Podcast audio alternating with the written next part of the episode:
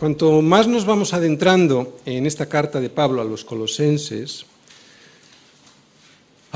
más cuenta nos vamos dando de lo lejos que estamos de tener un carácter como el mismo carácter de Cristo, ¿verdad?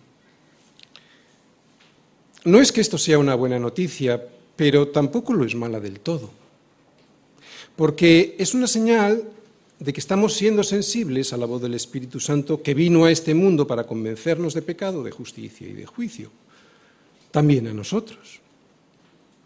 Porque el Espíritu Santo nos tiene que seguir convenciendo de pecado, el pecado en el que caemos y nos tenemos que arrepentir, de que la única justicia que Dios acepta es la de Cristo, para así podernos esconder en Él y no recibir el juicio que sin duda merecemos. Y es que a veces nos cuesta vestirnos con aquel traje que vimos, ¿verdad?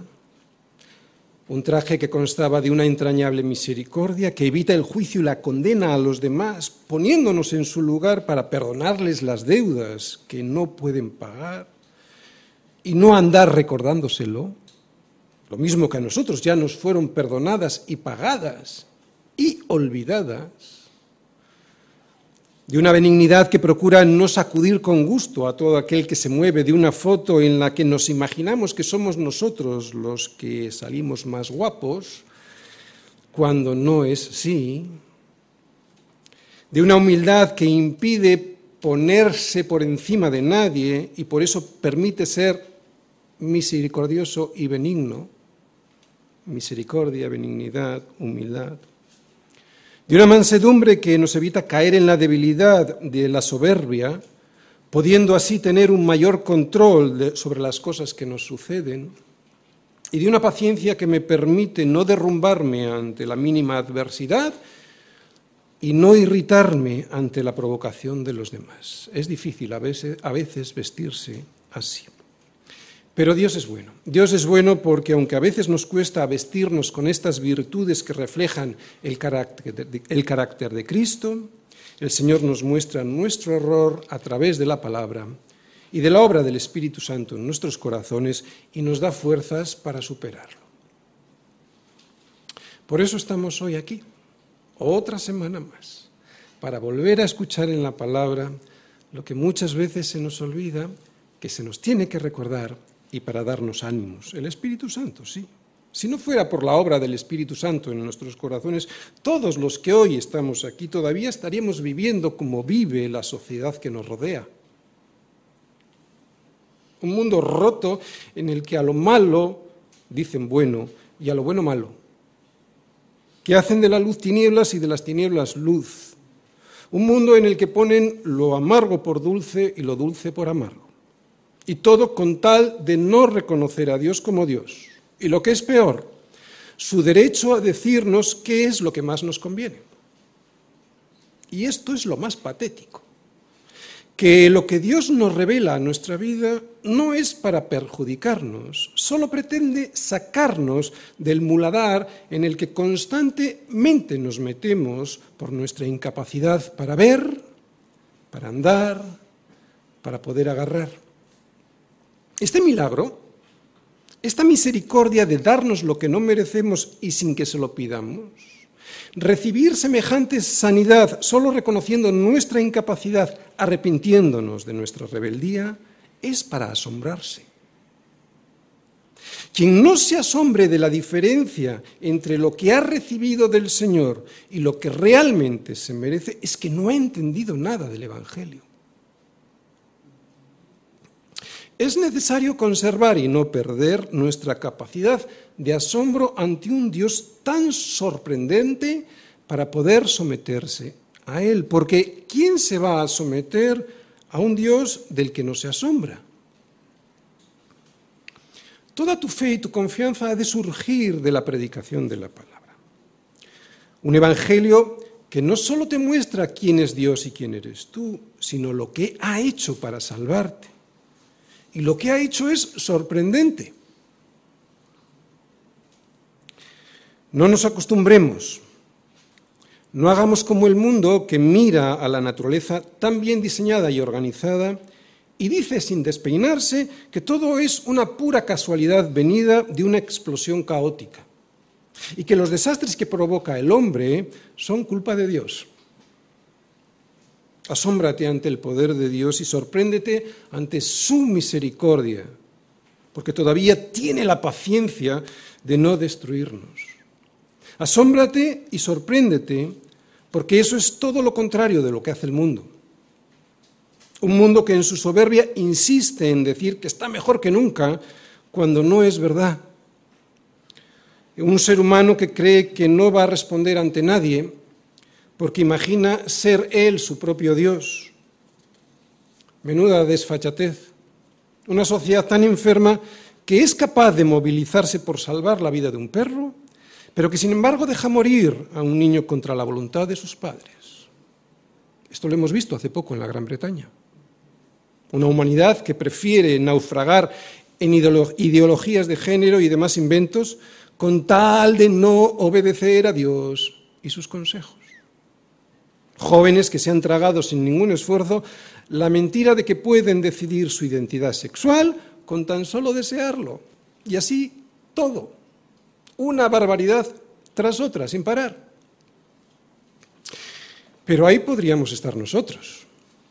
Así que con tan solo observar cómo está el mundo y agradecer haber sido librados de semejante basurero, eso ya debiera ser suficiente para estar eternamente agradecidos. Y es que además tenemos la vida eterna. Si ya has descubierto que las fuentes de los que ellos beben en este mundo están contaminadas porque ya probaste y te hizo daño a la barriga, puedes estar eternamente agradecido. Y yo creo que todos aquí hoy lo estamos. Era necesario recordar esto, de dónde hemos salido, para enamorarnos todavía más de Dios y recordar que somos hijos adoptados por Él. Hijos que podemos pues ya entonces vestirnos como escogidos de Dios, santos y amados por Él. Y por eso podemos ponernos el traje que Dios ha confeccionado. El domingo pasado dije que somos una nueva creación de Dios que surgió de la predicación de la palabra, pero que se sigue sosteniendo con la predicación de la palabra. Por eso necesitas estar hoy aquí. Necesitamos crecer y sostenernos en la palabra, en la verdad. Por eso, ante el consejo que Dios hoy nos va a dar en su palabra, y en comparación con la imagen de un mundo roto y que se sigue rompiendo por haber decidido estar alejados de Dios, nosotros vamos a prestar hoy mucha atención a esa verdad que ahora vamos a leer. Es una verdad que en algún punto puede sonar desagradable, pero eso es porque nosotros a veces seguimos influenciados por un sistema de valores diseñado por un corazón engañoso y egoísta, como el del ser humano que no quiere saber nada de Dios, que no quiere saber nada de la verdad. Por eso dice que todo es relativo porque la verdad compromete. El problema es que es una verdad imposible de seguir si nos la tomamos como una regla que tenemos que cumplir sí o sí. Por eso tenemos que recordar que Pablo le escribe esta carta a los colosenses porque estaban siendo enseñados por unos falsos maestros que se habían introducido en la iglesia y les decían que necesitaban, entre otras cosas, más reglas que cumplir para llegar a la santidad. El legalismo lo vimos. Pero el cristiano no, necesita más reglas. Lo que el cristiano necesita es buscar las cosas de arriba y poner la mira en ellas para al tener su vida escondida en Cristo, sorprenderse de quién es Él y en esa sorpresa y admiración desear ser más como Él. Este es el secreto ese deseo de ser más como Él y no la imposición de reglas, será lo que haga de nuestra vida una vida santa.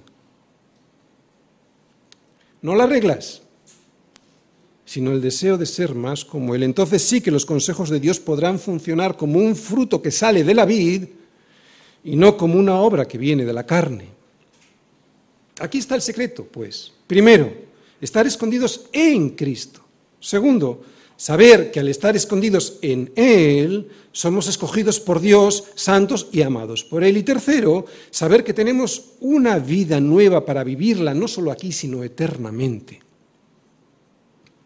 Poner la vista en la, la mira en las cosas de arriba y no en las de la tierra, eso será lo que nos hará desear ser cada día más como Él. Si no, será imposible.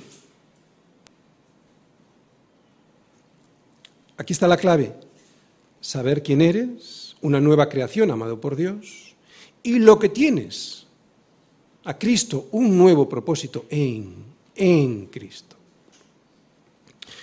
Si tú y yo sabemos quiénes somos y lo que tenemos, entonces sí ya podremos vivir bajo el señorío de Cristo, si no, no. Y si es así, si estás en Cristo y quieres vivir bajo su señorío, hoy la palabra te va a sorprender. Bien, ya hemos visto cómo debemos venir vestidos a la iglesia, con un traje que tiene cinco piezas y también con una capa que lo ciñe todo, y una única autoridad que arbitra nuestras diferencias. El traje, ya lo hemos dicho, consta de una misericordia, de una benignidad, de una humildad, de una mansedumbre y de una paciencia tales que hace que nos podamos soportar los unos a los otros, y esto no significa soportar de cualquier manera, sino llevarnos en brazos y también perdonarnos cuando sea necesario. Pero este traje tiene que estar ceñido por el amor de Dios, porque sin ese ajuste todo se viene abajo. Además, somos gobernados por su paz, que es la que dirime, su paz es la que dirime todas nuestras diferencias cuando surgen, y somos enseñados por la palabra que mora en abundancia en nosotros. Bien, esto es lo que hemos visto hasta aquí desde el capítulo 3. ¿De acuerdo?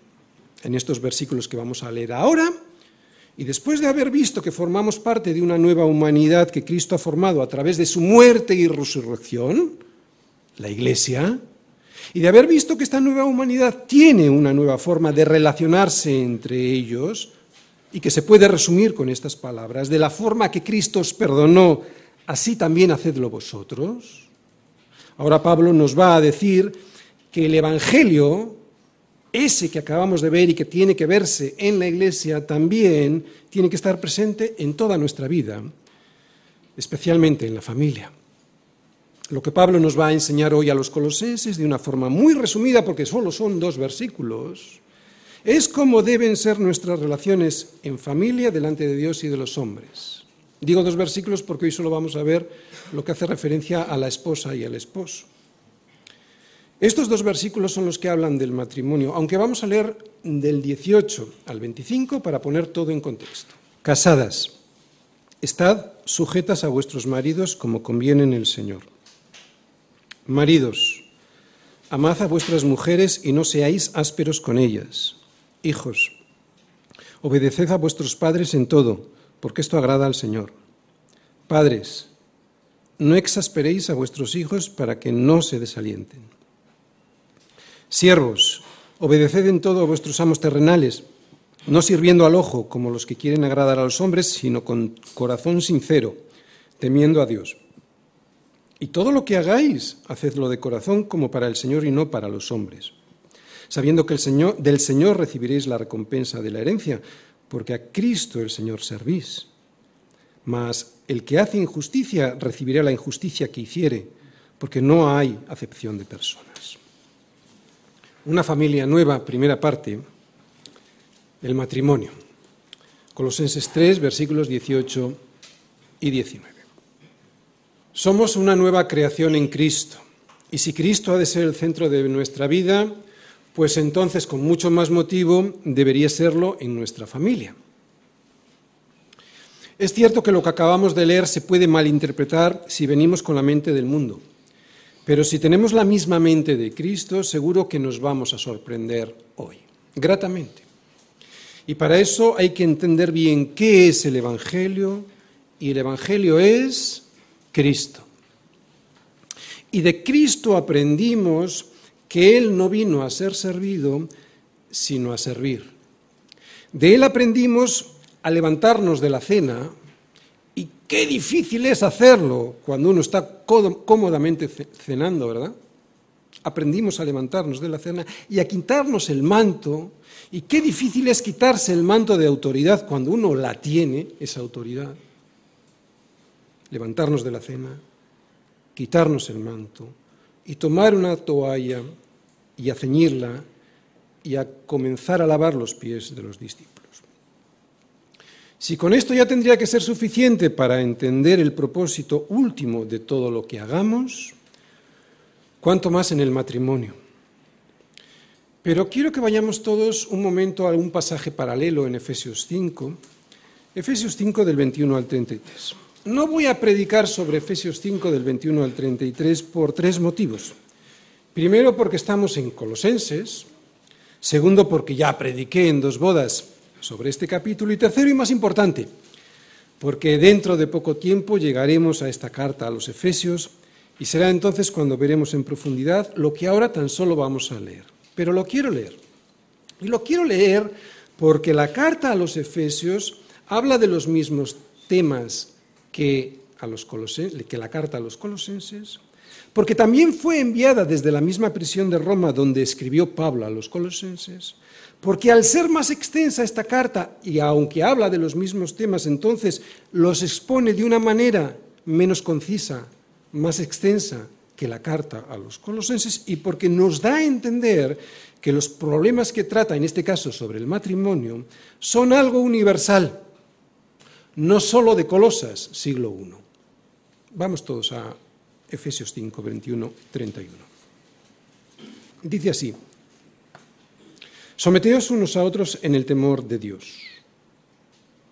Las casadas estén sujetas a sus propios maridos como al Señor, porque el, marido es cabeza de la mujer, así como Cristo es cabeza de la iglesia, la cual es su cuerpo y Él es su Salvador. Así que, como la iglesia está sujeta a Cristo, así también las casadas lo estén a sus maridos en todo. Maridos, Amad a vuestras mujeres, así como Cristo amó a la iglesia y se entregó a sí mismo por ella, para santificarla, habiendo purificado, habiéndola purificado en el lavamiento del agua por la palabra, a fin de presentársela a sí mismo una iglesia gloriosa que no tuviese mancha ni arruga ni cosa semejante, sino que fuese santa y sin mancha. Así también los maridos deben amar a sus mujeres como a sus mismos cuerpos. El que ama a su mujer a sí mismo se ama, porque nadie aborreció jamás a su propia carne, sino que la sustenta y la cuida, como también Cristo a la Iglesia. Porque somos miembros de su cuerpo, de su carne y de sus huesos. Por esto dejará el hombre a su padre y a su madre y se unirá a su mujer y los dos serán una sola carne. Grande es este misterio, mas yo digo esto respecto de Cristo y de la Iglesia. Por lo demás, cada uno de vosotros ame también a su mujer como a sí mismo y la mujer respete a su marido. Casadas, estad sujetas a vuestros maridos como conviene en el Señor. Maridos, amad a vuestras mujeres y no seáis ásperos con ellas. El título de la predicación, como ya hemos visto, es Una familia nueva, el matrimonio. Y el esquema es muy simple. Primero, voy a hacer una introducción sobre el matrimonio. Segundo, en el versículo 18 veremos una recomendación a las casadas. Y tercero, en el versículo 19, una recomendación a los maridos. Empezamos. Una introducción al matrimonio. Acabamos de leer en Efesios que el matrimonio es un misterio. Y a lo que Pablo se refiere con este misterio es que en el matrimonio hay algo escondido desde el principio, desde Génesis, algo que hasta que Pablo no nos lo reveló por inspiración divina, siempre estuvo oculto a los ojos de los hombres, aunque no del todo. Porque en el Antiguo Testamento había destellos de lo que el matrimonio significaba. Y es que la relación de Dios, la relación que Dios siempre tuvo con su pueblo, fue como la de un matrimonio. Dios hizo un pacto con su pueblo al que encontró perdido, sucio y abandonado. Dios tuvo compasión de Israel, la alimentó y la llenó de sus misericordias, aunque Israel se mostró como se comporta una prostituta, una esposa infiel, vendida al pecado, hasta que Cristo vino a salvarla, aunque le rechazaron. Por eso, después de haber venido Cristo, la revelación de qué es el matrimonio es mucho más profunda y es la siguiente. Dice Pablo, grande es este misterio, o sea, el matrimonio, o sea, la relación que debe de haber entre los esposos de manera que sean una sola carne. Grande es este misterio, que de dos carnes haya una. Mas yo digo esto respecto de Cristo y la Iglesia. Por lo tanto, el misterio del matrimonio consiste en tener una relación de unión tal que represente lo mismo que Cristo hizo y sigue haciendo con su Iglesia. Salvarla y sostenerla para llevarla limpia hasta el final. Uno, guiando en amor. Otra, la otra, la esposa, sujetada al que guía. Otra vez, uno guiando en amor hasta la muerte si es necesario, la otra sujetada al que guía. El misterio al que se remonta Pablo viene en Génesis 2.24 y dice así, por tanto dejará el hombre a su padre y a su madre y se unirá a su mujer y serán una sola carne. Ser una, ser una, sola carne significa dejar todo lo anterior para ser una nueva creación, una sola carne, una nueva creación que tiene un nuevo propósito. Y este es el misterio. El misterio es que dos personas que son distintas se unan y sean solo una para llevar a término una misión, hacer lo mismo que hizo Cristo con su iglesia. Y este misterio que es el diseño de Dios para el matrimonio, tiene un propósito que no es la felicidad, aunque la haya, la felicidad no vendrá por buscar la felicidad como un fin en sí mismo, la felicidad solo vendrá cuando en el matrimonio se cumpla el propósito para el cual fue diseñado. Ser el Evangelio viviente en nuestra casa y poder mostrarlo al mundo. Me resulta fascinante ver a esos matrimonios en los que el esposo cuida a la esposa de tal manera que parece que no hay nadie más alrededor, aunque lo haya. Y la esposa sirve y respeta al marido de tal manera que no parece que haya nadie más alrededor, aunque lo haya.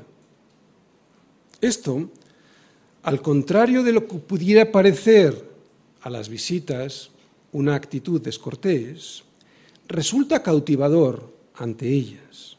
Este comportamiento, si no ignora a los demás, imaginaros en una cena donde hay más personas y hay un matrimonio. Otra vez, este comportamiento, si no ignora a los demás, evidentemente, muestra a Cristo de tal manera que las visitas quieren saber qué es lo que hace la diferencia en esa pareja.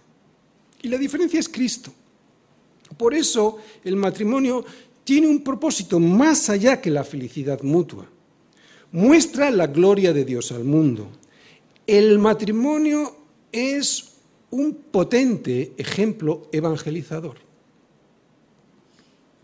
Es curioso ver cómo termina, cómo termina Efesios, lo hemos leído, os lo voy a recordar. Es curioso ver cómo termina Efesios 5, porque Pablo dice a modo de resumen, por lo demás, vamos a ver, si no habéis entendido lo que os he dicho, por lo demás, y a resumen, cada uno de vosotros ame también a su mujer como a sí mismo y la, la mujer respete a su marido. Y aunque la mujer debe amar también al marido, resulta que el amor es lo que más necesita una mujer y aunque el marido también debe respetar, respetar a su mujer, el respeto a la función, a su función como cabeza en el hogar, resulta que es lo que más necesita ver un hombre de su mujer.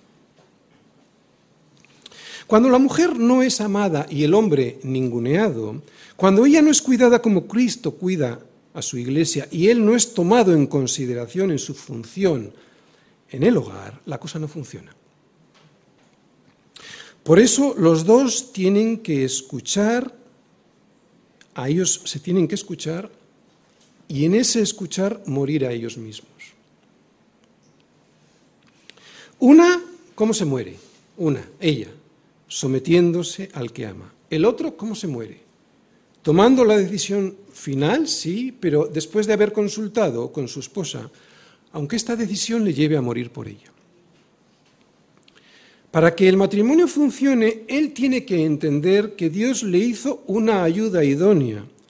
Y, y si es idónea, es para escucharla.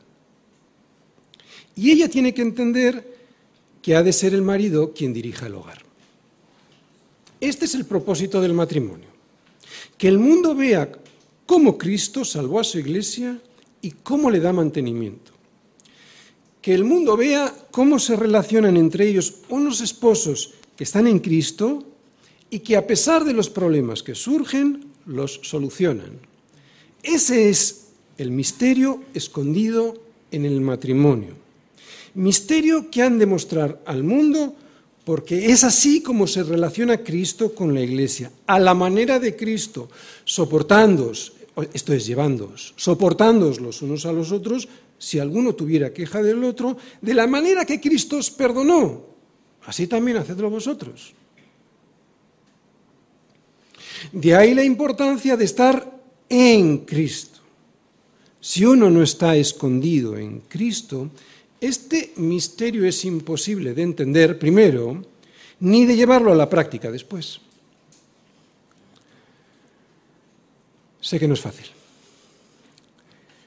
Por eso quiero dar unas palabras de ánimo y poner las cosas en su perspectiva correcta. Este misterio de Cristo escondido en el matrimonio, que es mostrar la gloria de Dios al mundo, es una gloria que se va viendo poco a poco durante todo el transcurso de un matrimonio. Un matrimonio también es como la senda de los justos, como la luz de la aurora, que va en aumento hasta que el día es perfecto. Es urgente ver qué es y para qué es el matrimonio, especialmente los jóvenes. ¿Qué es y para qué es el matrimonio? El matrimonio es, ya lo hemos dicho, la exhibición real y práctica de, que hacen dos personas de la salvación que Cristo hizo con su iglesia. ¿De acuerdo? ¿Qué es el matrimonio? Es la representación real y práctica ¿eh? de dos personas, el matrimonio, de lo que Cristo hizo con su iglesia. ¿Pero para qué es? Es su propósito, es para que la gloria de Dios se manifieste al mundo. Por eso no es fácil. Pero no es imposible si estamos en Cristo. Y es importantísimo saberlo para poder superar los problemas que siempre vienen. También debemos saber, y esto nos puede ayudar mucho, que el matrimonio es el mejor medio para santificar nuestras vidas. Y esta labor de la santificación solo se puede llevar a cabo cuando uno y otro se van regando por gracia, regalando por gracia, perdón, sí, también regando, regalando por gracia un amor y una misericordia que previamente Cristo ya les dio a ellos. Y esto, este regalo del amor y de la misericordia bien entendido, es muy gratificante. Porque la misericordia implica perdón. ¿Cuál es el mayor problema del matrimonio? ¿Cuál creéis que es el mayor problema del matrimonio? Os lo voy a decir. Yo creo que es, probablemente es, las expectativas con las que llegamos a Él. Las desproporcionadas y sobre todo equivocadas en la carne expectativas con las que llegamos a Él. Llegamos pensando en recibir y resulta que se trata de dar y además sin esperar recibir nada a cambio lo que nos pasa en las relaciones con los demás, me, mi, yo, eso, corregido y aumentado, eso mismo pasa en el matrimonio. Yo, yo, yo. Claro, porque la familiaridad eh, hace que ese memillo todavía sea grande más. Es normal. Y este problema solo solo se puede solucionar con el Evangelio. Y el Evangelio es Cristo. Y Cristo es una muerte que produce vida. O sea, que si el matrimonio refleja el Evangelio y el Evangelio es Cristo y Cristo es una muerte que produce vida, ¿Qué tendré que hacer en mi relación matrimonial para solucionar los problemas que siempre surgen, ya seamos esposas o maridos? Morir. Morir a mí mismo y a mis deseos y dejar de pensar que vine a ser servido, sino a servir.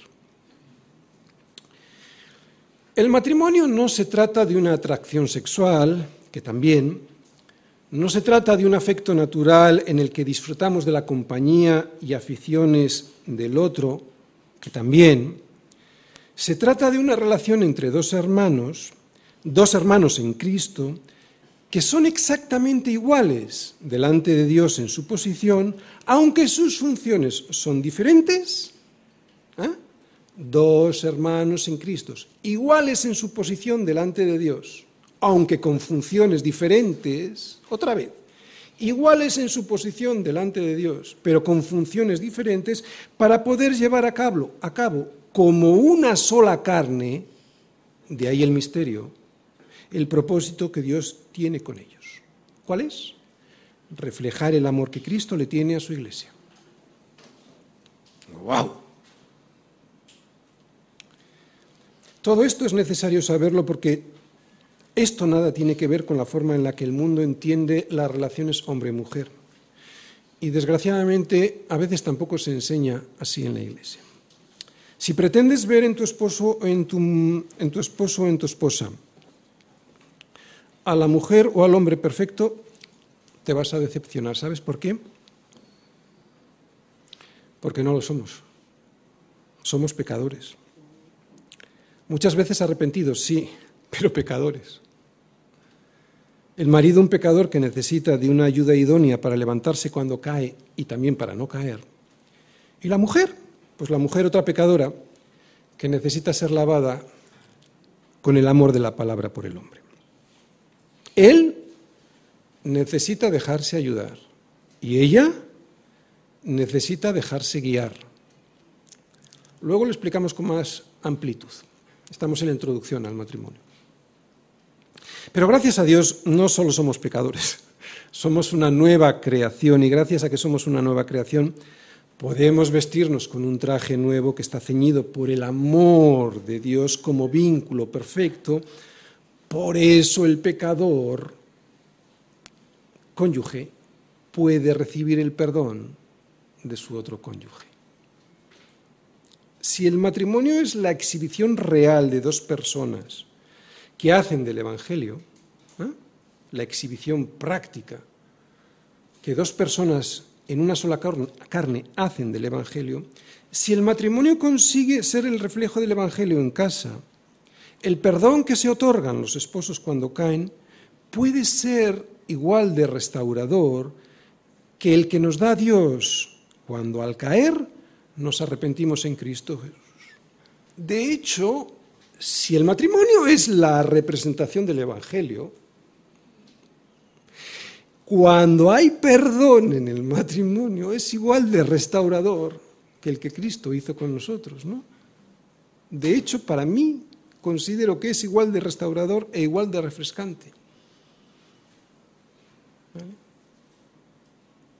Hombre, ese perdón no nos otorga estar en la presencia de Dios, pero como previamente ya hemos sido perdonados por Cristo, desde un punto de vista práctico, es impresionante. Bien, no quiero hacer una apología de las discusiones matrimoniales, pero yo diría que es gracias a ese perdón por lo que un matrimonio puede caminar con más fuerzas y con más ganas que antes de la caída. ¿Sabes por qué? Porque cuando el pecado abunda, sobreabunda la gracia. Siempre. En el Evangelio siempre. Y si el matrimonio es un reflejo del Evangelio, en el matrimonio también.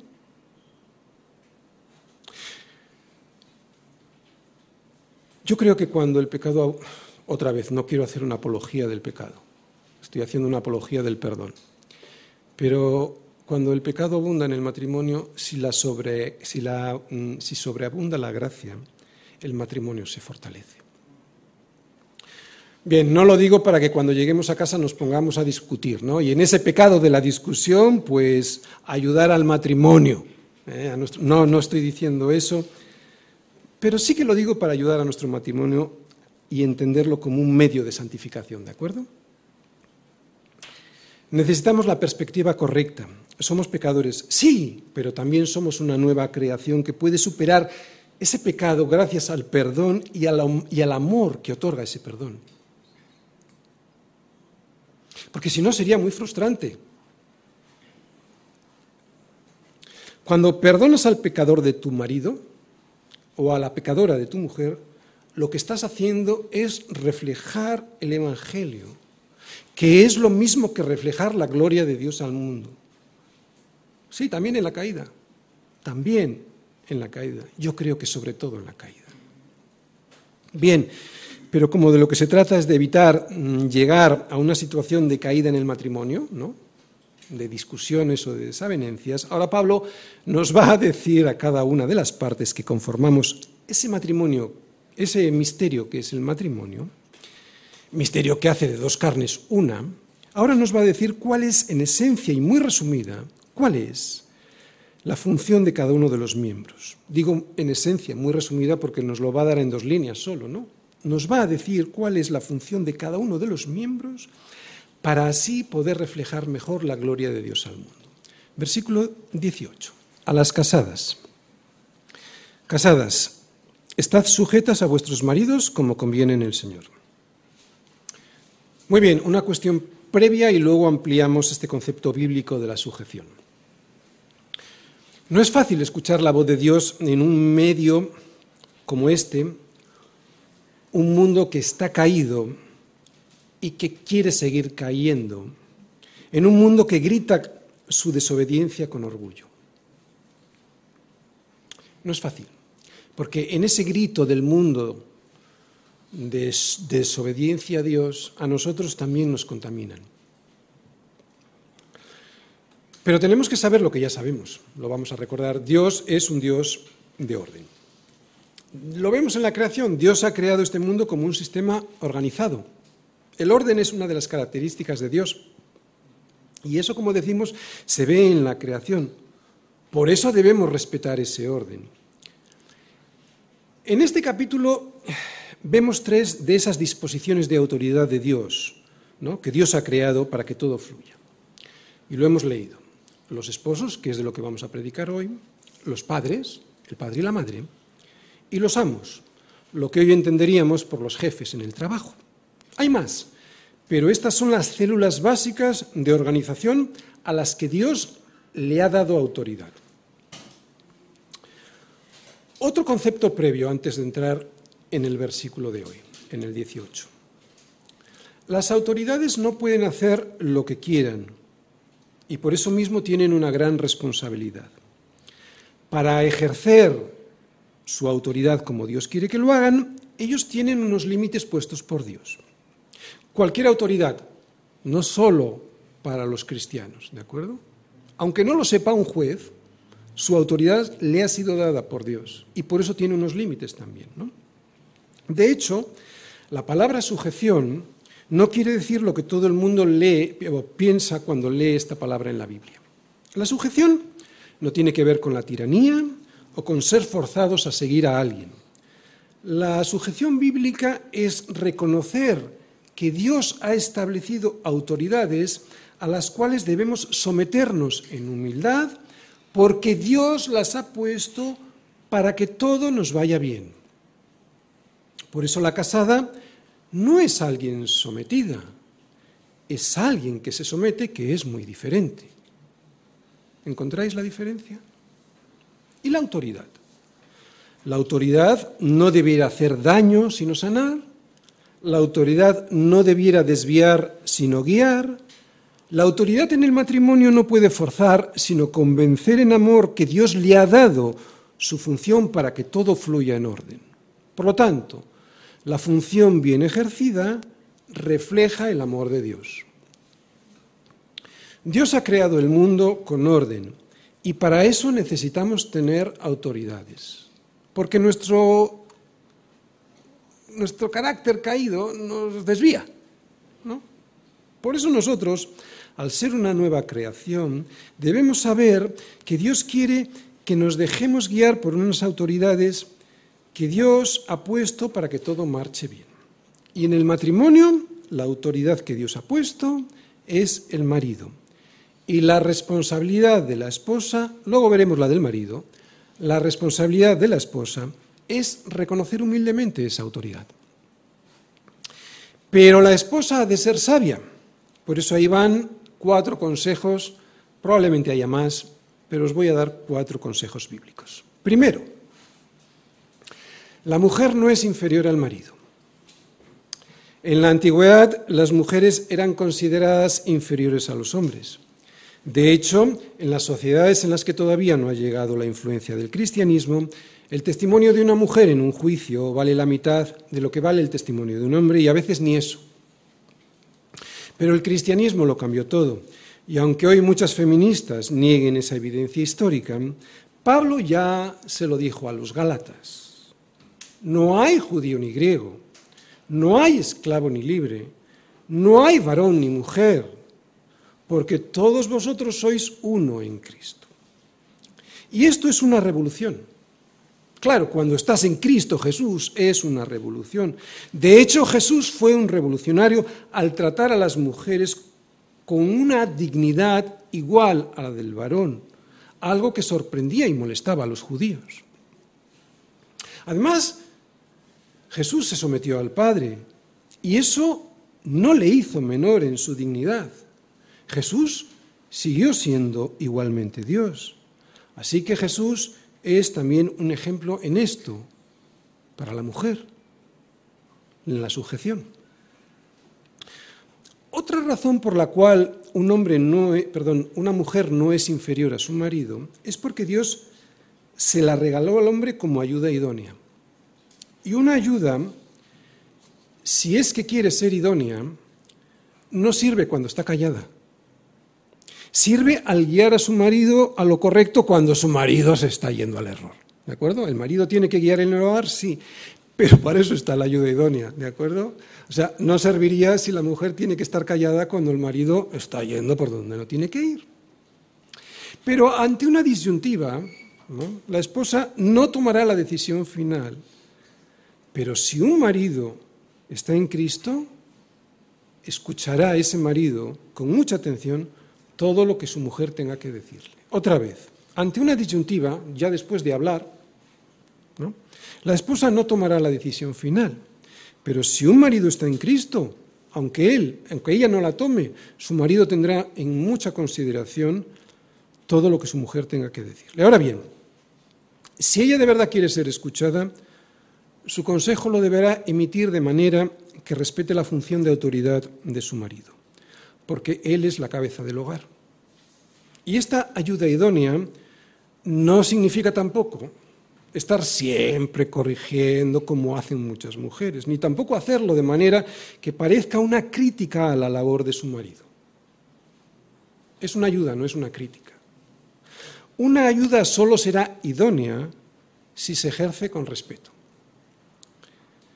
Segundo consejo, la sujeción no es un mandato absoluto.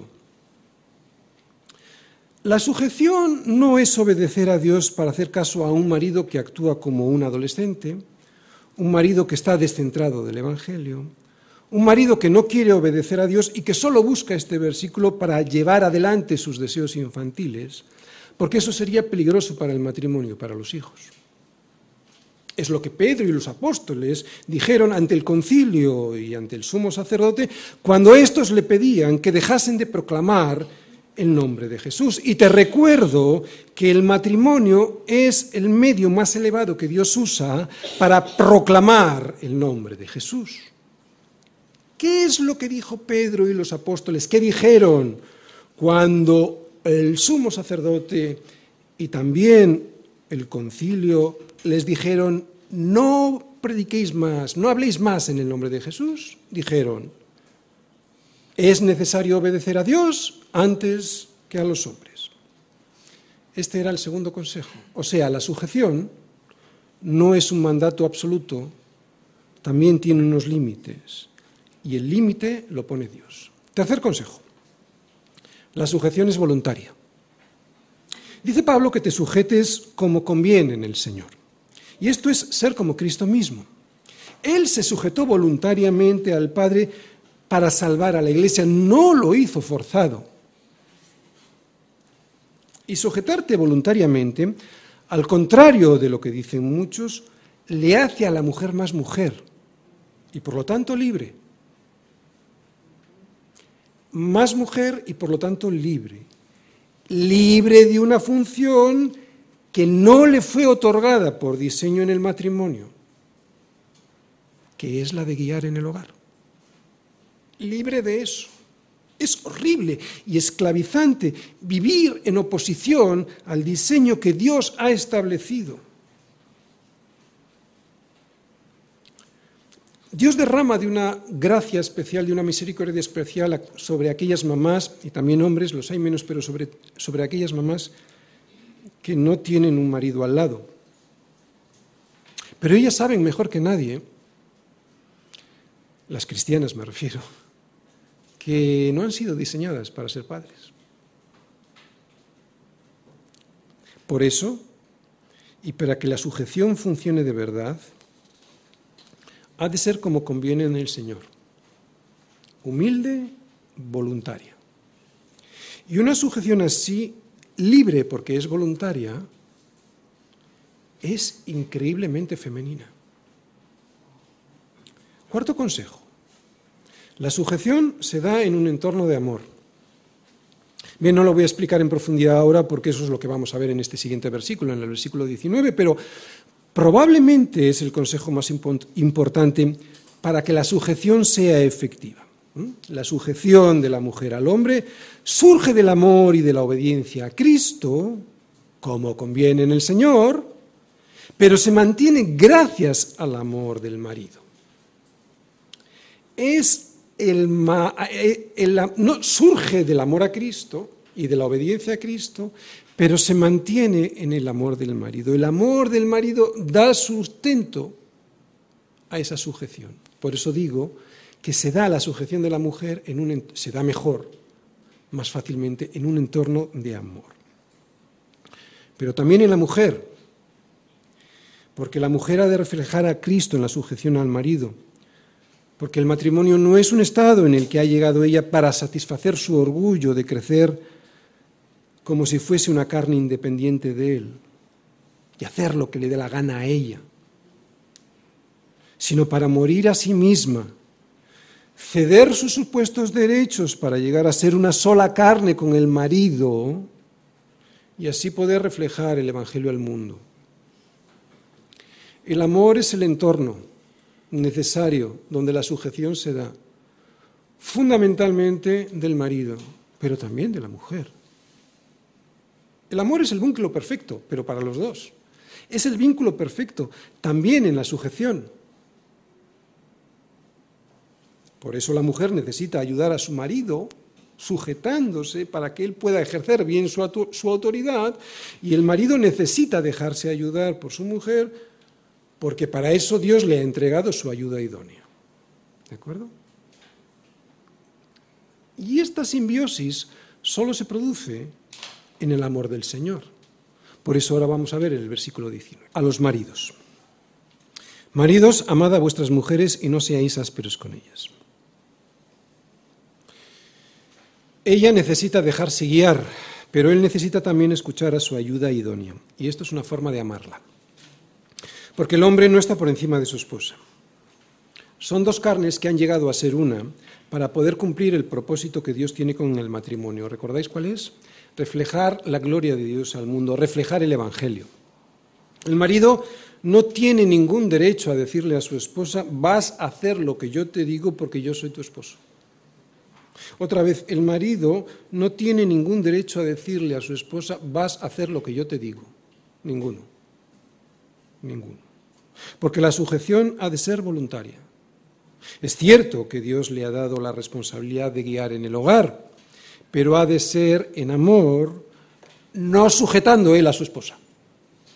Es la esposa la que se debe sujetar. Si antes veíamos lo que caracteriza a una esposa, que es la sujeción a su marido, lo que caracteriza a un esposo es un amor que está dispuesto a sacrificarlo todo por el bienestar de la esposa. ¿no? Eso nos lo dice Pablo en Efesios 5 y ya lo hemos leído. Pero la autoridad me viene de Dios. Sí, la autoridad te viene de Dios.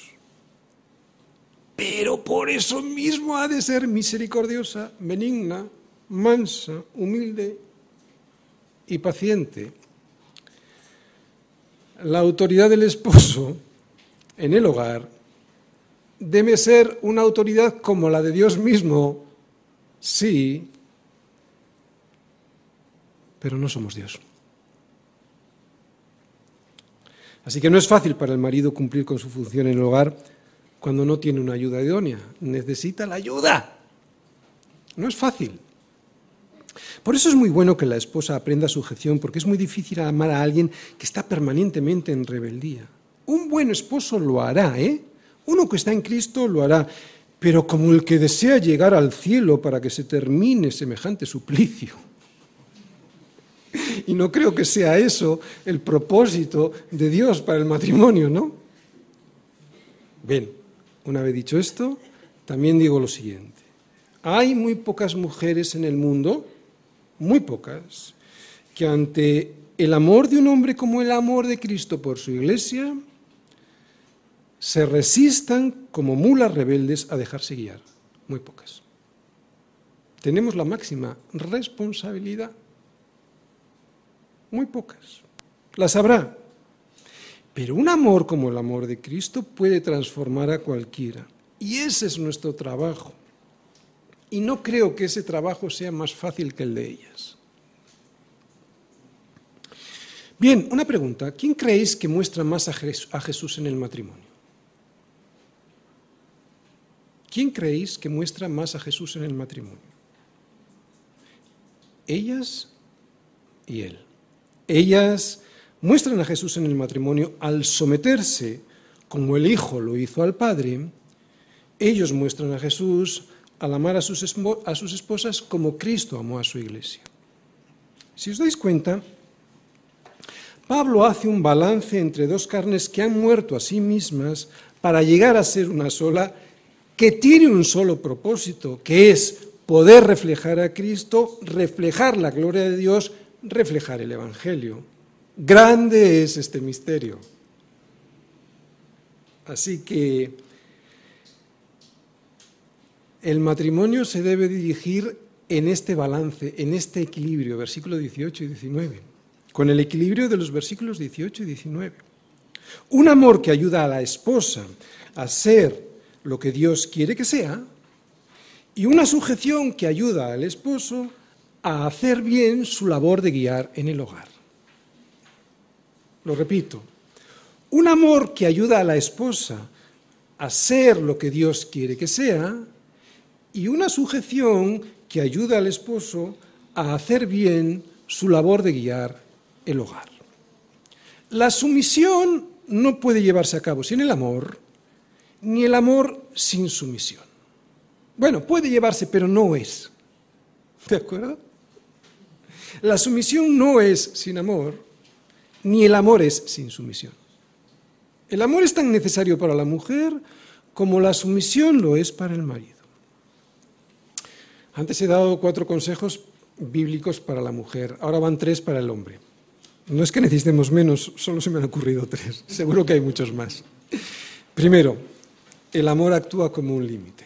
La función de dirigir el hogar por parte del hombre y digo la función, no la posición, porque posicionalmente estamos en el mismo orden delante de Dios, otra vez.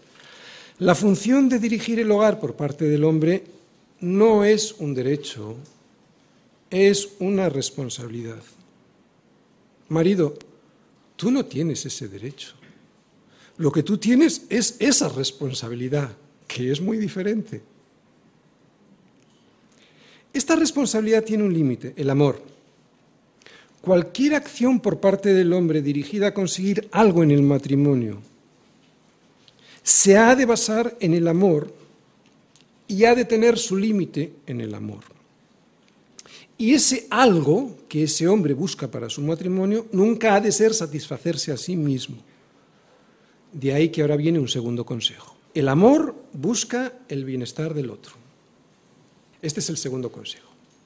Si la esposa ofrece libremente su amor en forma de sujeción, lo que hace el marido es ofrecer su guía en forma de amor que lo entrega todo sin esperar nada a cambio.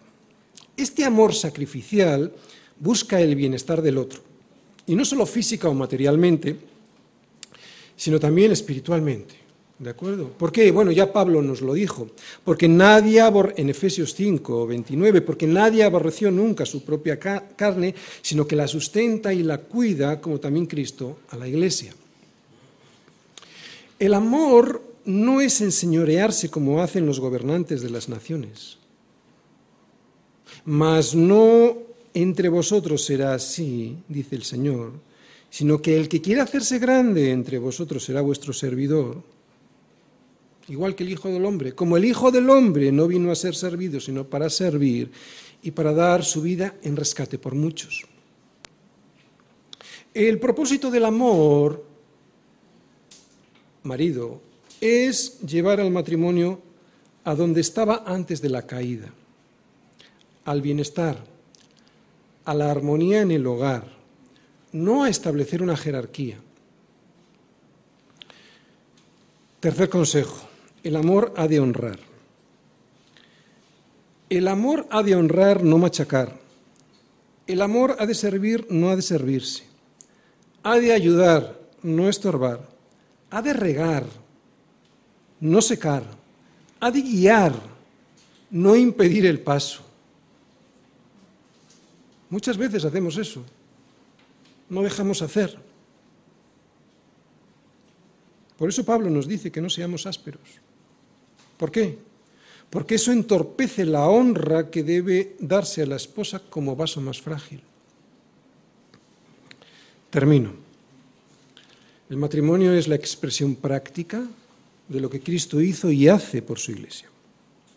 El matrimonio es, debe ser, el Evangelio vivido en casa y el Evangelio es Cristo. Y si esto es así, que lo es, es precisamente por esto por lo que el matrimonio es atacado. Otra vez, el matrimonio es el Evangelio.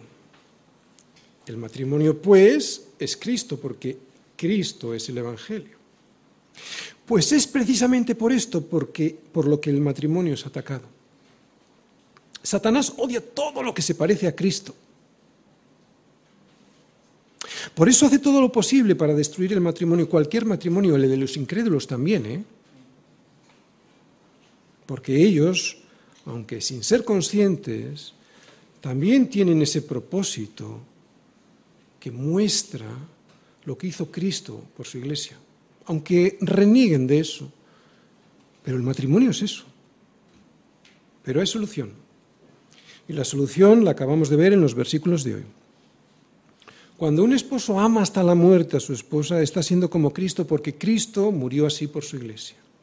Y cuando una esposa se somete a su marido, no en todo lo que se le ocurra a su marido, sino en aquello que agrada al Señor, esa esposa también estará siendo como Cristo, porque Cristo se sometió al Padre para salvar a su iglesia. Así que el modelo, como hemos dicho antes, ha de ser Cristo para los dos, no solo para el marido o para la esposa. Cristo, lo sabemos, trae el perdón, la libertad, el propósito, la paz, la alegría y la esperanza. Esto debiera ser el matrimonio reflejar esto debiera ser nuestra aspiración al estar escondidos con Cristo en Dios. ¿Has escuchado bien? No he dicho que solo trae alegría. He dicho que en primer lugar trae, Cristo trae el perdón. Por eso luego puede venir la alegría. ¿Por qué? Porque no nos casamos con un ángel del cielo. Nos casamos con un pecador. un pecador que necesita ser perdonado. Por eso la alegría en el matrimonio no llega al perseguir la felicidad personal de cada uno, sino cuando cumplimos el propósito que Dios diseñó para el matrimonio, que fuese el modelo de lo que Cristo ha hecho con su iglesia. Y Cristo perdonó a su iglesia para llevarla limpia con él.